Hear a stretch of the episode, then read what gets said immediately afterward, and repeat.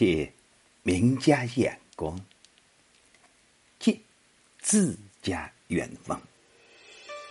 你好，谈真的话，谁不想展示其技艺精湛的一面呢？可是他却时时弹错，到底是为何情呢？请您欣赏《明真》，作者李端。明真金素柱，素手玉房前。欲得周郎顾，时时勿拂弦。筝是古代一种弹拨乐器，也就是今天所称的古筝。明筝也就是说弹奏筝曲，题一作听筝，则为听奏筝者有感，就听着来立题。从诗意来看，以作明筝为有味。这首小诗写一位弹筝女子为了博取青睐而故意弹筝出错的情态，写的是委婉曲折、细腻，富有情趣。明筝金素柱，素手玉房前。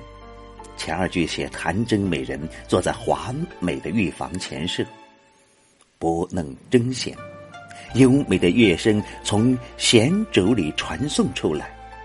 柱是系弦的部件，金素形容针柱的装饰华贵，素手则表明弹筝者是位女子。后二句欲得周郎顾，时时勿拂弦，即写明筝女故意弹错，以博取青睐。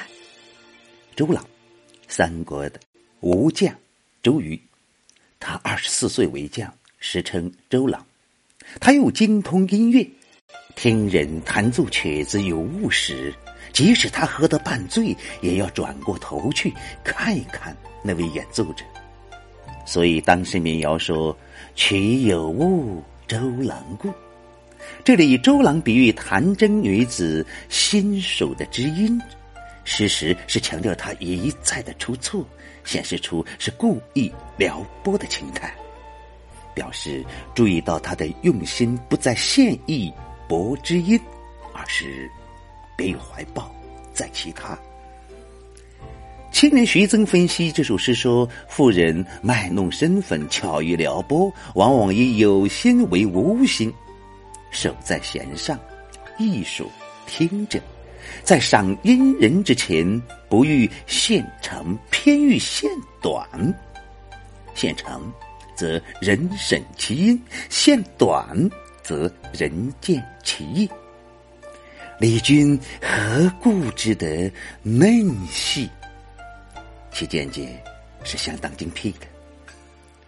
此诗的妙处就在于诗人通过细致的观察，抓住了生活中体现人物心理状态的典型细节，将弹筝女子的微妙心理，一种妖宠之情，不应该是觅知音之诚，曲曲写出，十分传神。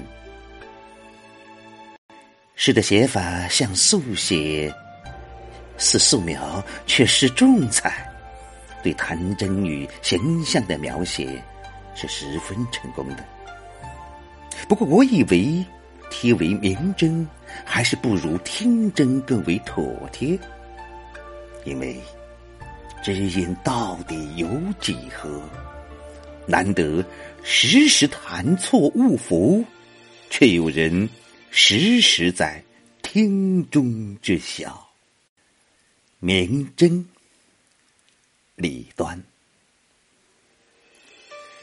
明真金素柱，素手玉房前。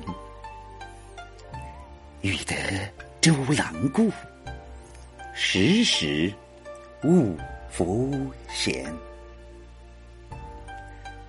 谢谢收听，再会。